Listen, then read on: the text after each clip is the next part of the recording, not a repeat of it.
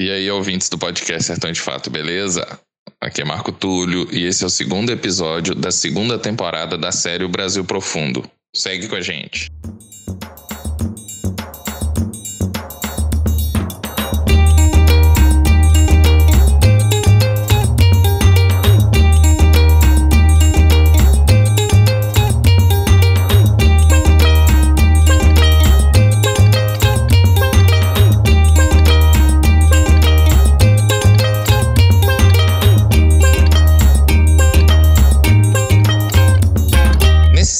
Episódio, nós vamos levar vocês para o sertão central do Ceará. Na verdade, para quatro cidades dessa região. Faz um negócio para você se localizar, como a gente vai falar de muitas cidades. Abre o Google Maps aí. Abre aí o aplicativo. Eu vou falando as cidades, você vai digitando no Google e vai se localizando. A primeira cidade que você vai digitar é Canindé. Ai, ai, que bom, estrada e a lua branca no sertão de Canindé. Automóvel lá nem Vai aparecer Canindé, Ceará. Após que quando você digita, além de aparecer a cidade no mapa, aparece algumas fotinhas embaixo e dentre essas fotos aparece uma enorme estátua de São Francisco das Chagas, umas igrejas, e é justamente disso que nós vamos falar. Afinal, a cidade é um importante polo religioso do Nordeste brasileiro. Agora digita Quixadá. já. Eu vou me embora, vou voltar pro meu lugar. Lá deixei o meu cavalo, minha cela, minha rede que comprei no Quixadá. Que Provavelmente, né, além de aparecer a cidade no mapa, aparecem umas fotos com umas paisagens rochosas, uns açudes. Pois é, contaremos um pouco sobre essas incríveis paisagens que existem na cidade.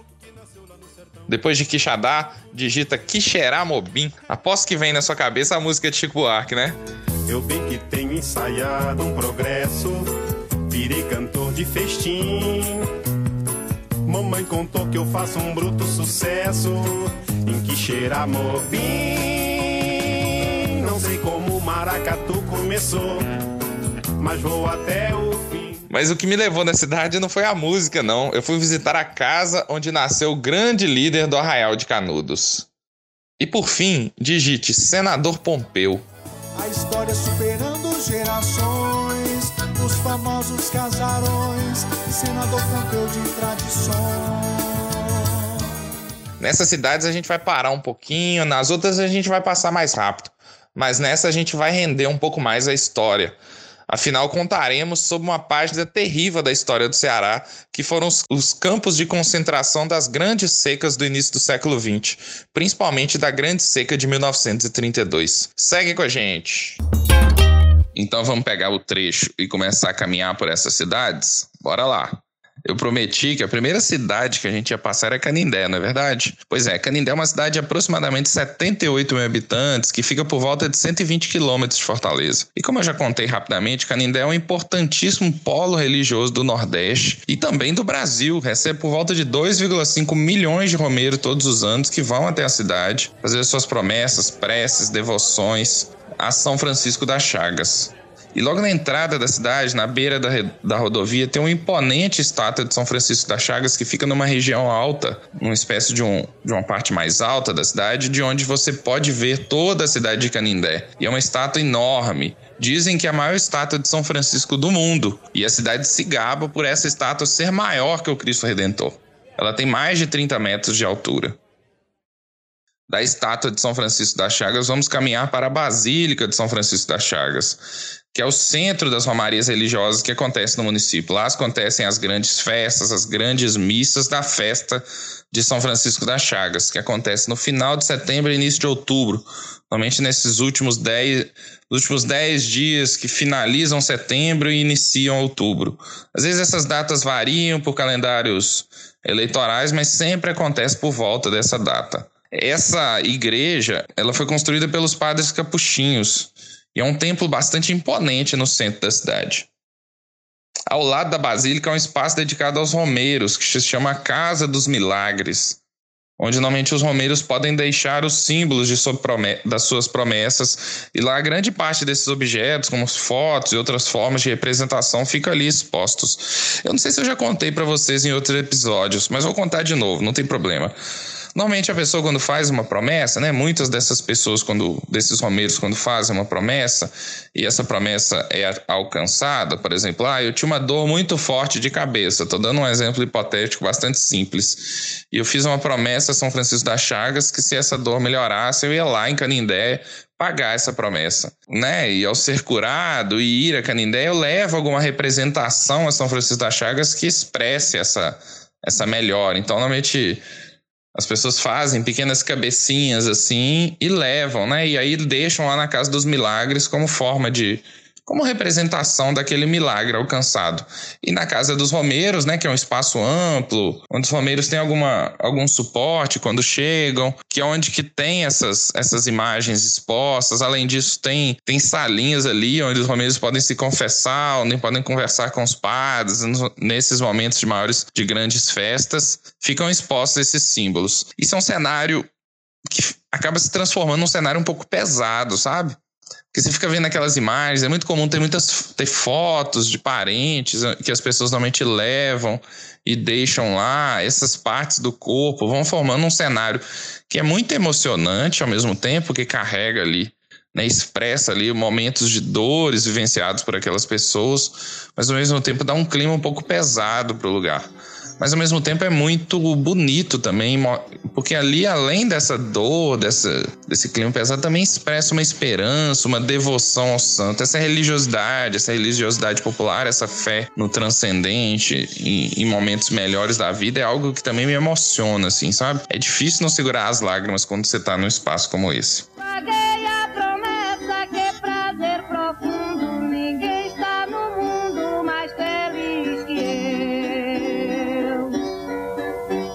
Os milagres e, consequentemente, a devoção e as peregrinações a Canindé para a devoção a São Francisco das Chagas remontam ao final do século XVIII, a segunda metade dos anos de 1700 durante a construção do primeiro templo ded dedicado a São Francisco das Chagas na cidade de Canindé. A região tinha uma importante presença dos frades capuchinhos nesse período e a devoção ao santo ganhava força. Buscando ler um pouco mais sobre a história, achei no, no site oficial da, da Basílica, né, do Santuário de São Francisco das Chagas, um pouco de como começou essa devoção e essas peregrinações em homenagem ao São Francisco das Chagas na região de Canindé. Lembre-se que são 2,5 milhões de pessoas por ano que vão à cidade de Canindé em devoção ao santo.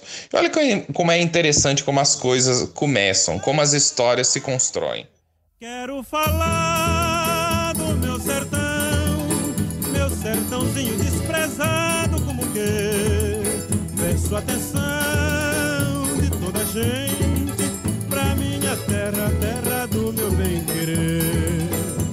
fenômeno das peregrinações é explicado, conforme a tradição, por três acontecimentos registrados na última etapa da construção da igreja primitiva de Canindé. Nesses fatos, o Santo Vivo revelou-se misteriosamente aos trabalhadores do templo. No primeiro episódio, refere-se à queda do pedreiro Antônio Maciel, que trabalhava em uma das torres da igreja.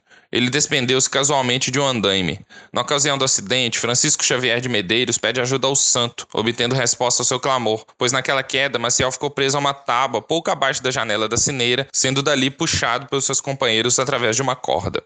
O segundo fato ocorreu com o próprio construtor da igreja, Medeiros, que, estando sentado em uma cadeira trabalhando no madeiro, foi atingido por uma tesoura. Isso se, deu, isso se deu quando, por andamento das obras, buscavam subir umas tesouras, o que se fazia por um carretel. Aconteceu de escapulir uma delas e atingiu-lhe uma coxa. Todos acreditavam que a perna ficaria esmagada e logo o levaram para sua residência. Ao chegar à casa, não sentiu dores e continuou o serviço no dia seguinte. O terceiro acontecimento se deu quando abriram um caixote em que acabara de chegar a a escultura de São Francisco de Assis vinda de Lisboa. Ao retirarem a tampa de dentro da caixa, pulou um ratinho branco e nutrido. Estando na ocasião, algumas pessoas tentaram agarrar o pequeno animal e, por mais diligências que fizessem, não conseguiram pegar. Tendo o rato se escondido debaixo do altar do santo, parecia confirmar ali a revelação do lugar. Na ocasião, disse Medeiros: Deixem um ratinho. Sabem lá que mistério é esse, pois vindo de tão longe não ofendeu a imagem. Por Quixadá e Quixeramobim, nós vamos passar um pouco mais rapidinho, até porque minha caminhada por essas bandas foi breve e eu quero chegar logo em Senador Pompeu para contar para vocês sobre a história dos campos de concentração que aconteceram no Ceará.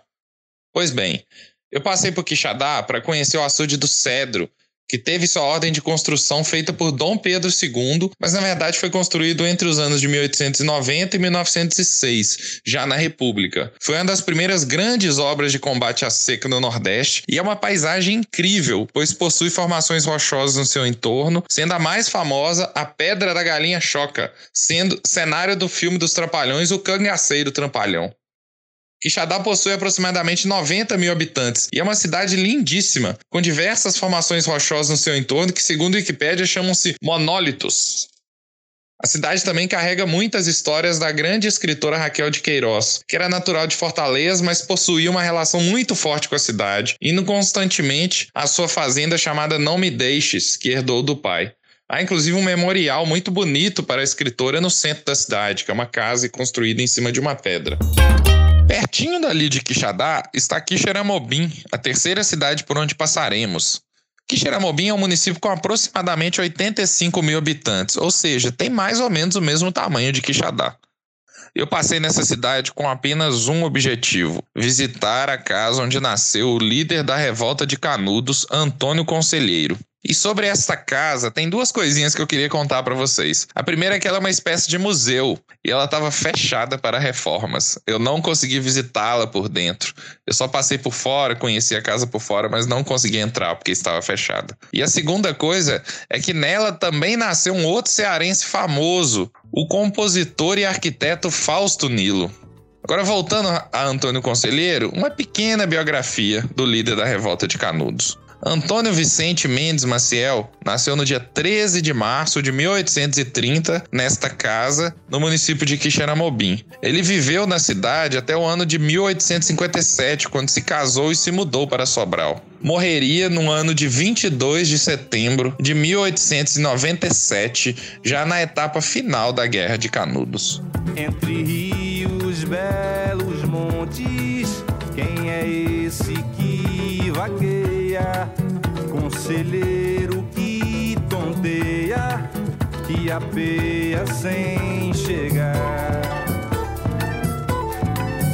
Que horizonte mais errante, que crendice mais descrente, que descrença mais distante, que distância mais presente que distância mais presente, desgoverno governante, quanta gente confiante em Antônio penitente. Mas vamos falar logo de senador Pompeu, que eu acho que eu já tô dando uma enrolada, né? Pois bem, Senador Pompeu, uma cidade de aproximadamente 30 mil habitantes e fica próximo da cidade por onde já passamos, né? E fica mais ou menos 270 quilômetros da capital Fortaleza.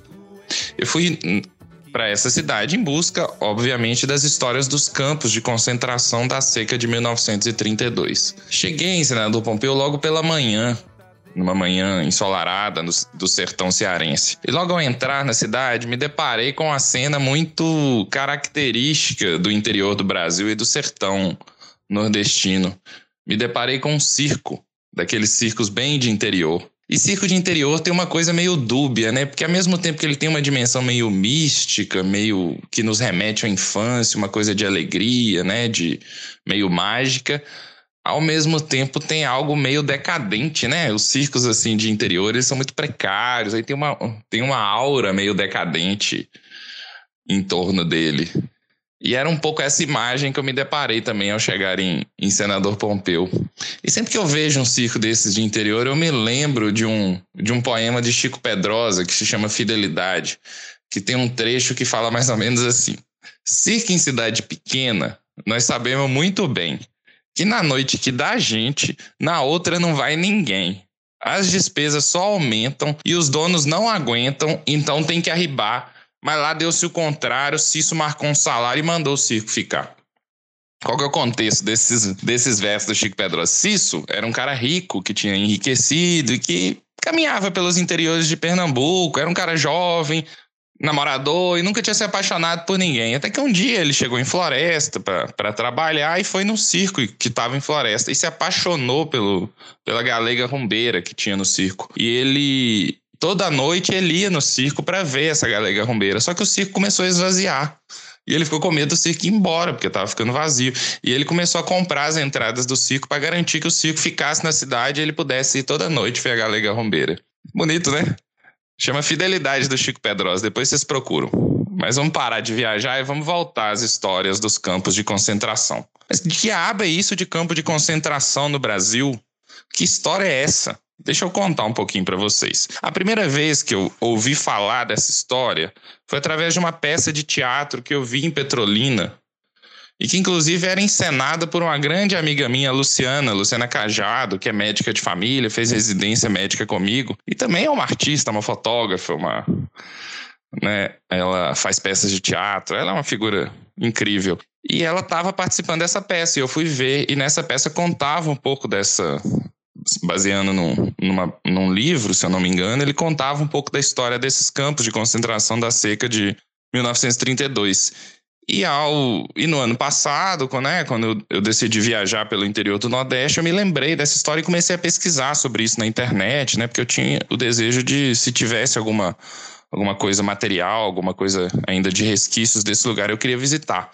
E eu descobri algumas coisas. Descobri que existia, né? Resquícios, né? É, do, dos campos de concentração na cidade de Senador Pompeu e descobri mais algumas histórias sobre os campos de, de concentração da seca de 32 que eu vou contar para vocês agora. O Ceará teve duas grandes secas no início do século XX: a seca de 15 e a seca de 1932. A seca de 15, inclusive, é, foi retratada, dizem que de uma forma muito poética e bonita, no livro 15 de Raquel de Queiroz. O 15 é sobre a seca de 15, né? Eu nunca li esse livro, mas ele é sempre citado como uma referência importante desse, desse tempo histórico que o Ceará viveu, da seca de 1915. É, e tivemos a grande seca de 1932. Vocês imaginam que, que, grandes secas no sertão nordestino eles pioram muito as condições de vida, aumentam a miséria e a fome do povo sertanejo. Isso acaba estimulando que essa imensa massa de pessoas que morava no sertão nordestino e cearense em particular deseje migrar para outro local em busca de melhores condições de vida. Né? E nesse período ele já, já existia grandes centros urbanos do Brasil e era um, um caminho comum a migração do, do povo sertanejo para grandes centros urbanos nos períodos de maior seca. Nesse período, Fortaleza já era uma cidade grande, já era uma cidade dinâmica, e nesses momentos de seca ele, ela atraía um grande número de, de sertanejos para sua para a cidade, né? Chega a ser chegaram a ser centenas de milhares de pessoas que migraram para a cidade de Fortaleza nesses períodos de maior seca, né? em 15 e 1932. E vocês podem imaginar que aquela massa de imigrantes na cidade de Fortaleza não era desejada pela, pela elite local de Fortaleza e eles buscavam soluções políticas para resolver aquela questão. Eles não, né? E para isso eles eles usavam dois discursos que para mim são duplamente perversos. O primeiro deles é que eles aproveitavam aquelas imagens de seca, né, de flagelo, de fome, para sensibilizar o poder público, o governo federal, a mandar recursos para o Ceará para enfrentar aquela questão. Né, o que é correto em certa medida, mas eles acabavam aproveitando aquele, aquela aquele contexto para captar recursos do governo federal e fazer grandes obras no estado, né? Junto a isso, né, a capacidade de arrecadar recursos, eles também aproveitavam aquela imensa mão de obra baratíssima, né, que era é, contratada de uma forma semi-escrava para fazer essas grandes obras nesses períodos de, de maior seca, grandes obras aos, ao, nos arredores de Fortaleza e em todo o estado do Ceará foram feitas nesse período, né? E, e nesse contexto. Junto disso, eles usavam outro discurso que para mim é muito perverso. Eles diziam: ah, é importante que a gente consiga resolver, é, resolver essa, esses problemas né, conseguir arrumar trabalho, né, é, dar condições de vida para que essas pessoas é, para essas pessoas nos locais onde elas moram e evite e assim evite com que essas pessoas cheguem à cidade de Fortaleza. O que parece correto, claro que aquelas pessoas não queriam migrar para Fortaleza, eles queriam ficar no seu território, mas isso não era bem assim, sabe? O que eles fariam, fizeram foi mais ou menos o seguinte: as grandes migrações no Ceará para a cidade de Fortaleza, principalmente nesses períodos de grande seca, eles, elas ocorriam por duas grandes ferrovias que cruzavam o estado. Em 1915 já aconteceu isso, mas mais nos arredores de Fortaleza. Mas em 1932, eles construíram sete grandes frentes de trabalho ao longo dessas ferrovias, que serviriam para ofertar trabalho para esses migrantes que buscavam chegar a Fortaleza, mas principalmente para, para evitar que eles chegassem a Fortaleza e para aproveitar aquela massa de trabalhadores ali desempregados e, e, e, a custo muito baixo para fazer grandes obras no estado. Então foram construídos, né? E aquelas pessoas ficavam confinadas naqueles, naquelas frentes de trabalho.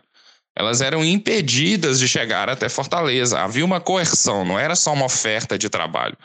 Né? Era oferecido um salário de fome, um, um regime de trabalho semi-escravo, alimentação, uma assistência médica bastante precária e confinava aquelas pessoas nesses campos de concentração para que elas não chegassem até Fortaleza.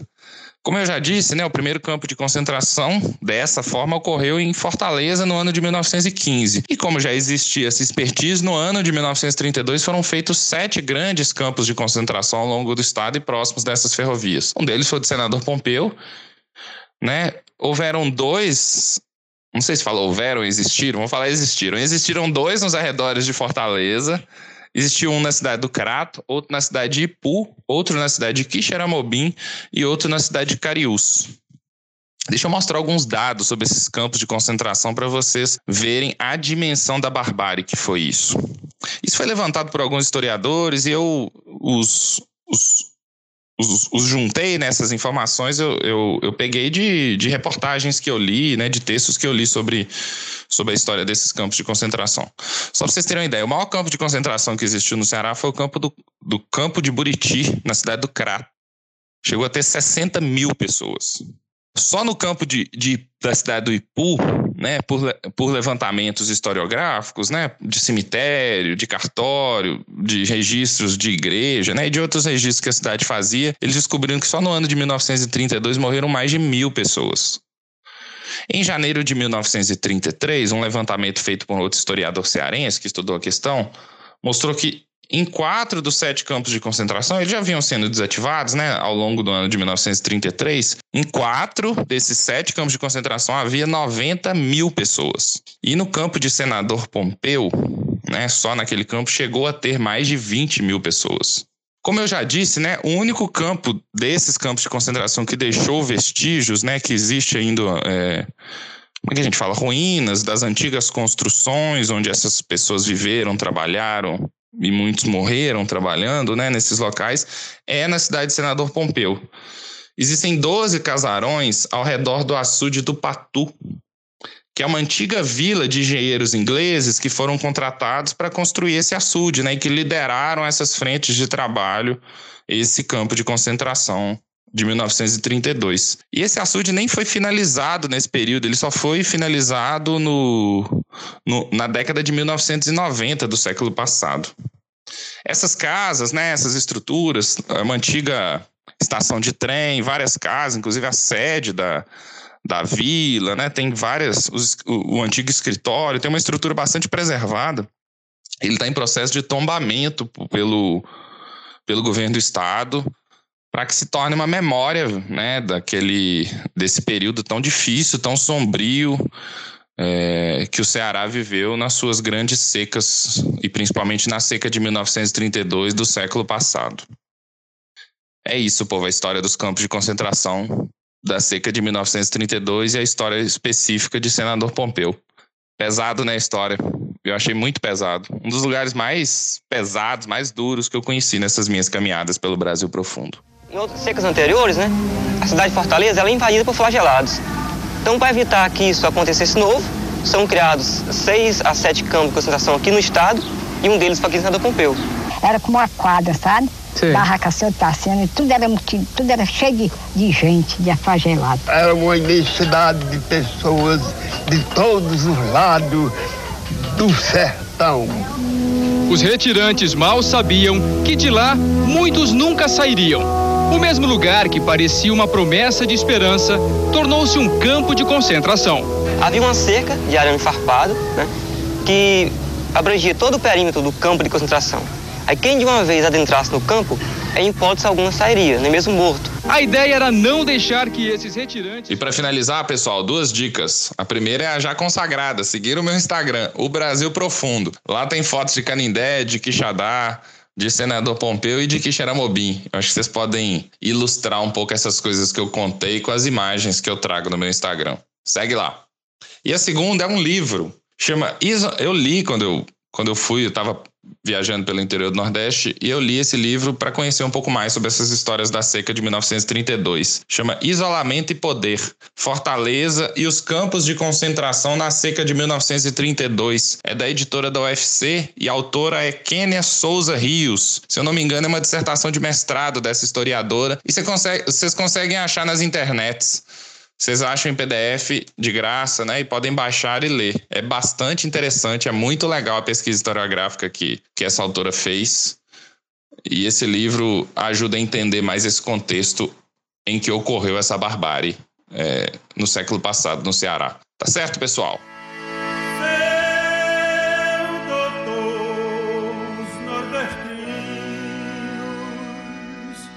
Tem muita gratidão pelo auxílio dos sulistas nesta seca do sertão. Mas doutor uma esmola a um homem que é são, ou lhe mata de vergonha ou vicia o cidadão. E no próximo episódio, eu vou levar vocês para o interior do Pará, para uma festa lindíssima, incrível, de mais de 200 anos de história em homenagem ao Santo Preto. Inté! É por isso que pedimos proteção a Vamicer, homem por nós escolhido para as rédeas do poder. Pois do todos 20 estados, temos oito sem chover. Veja bem, quase a metade do Brasil tá sem comer.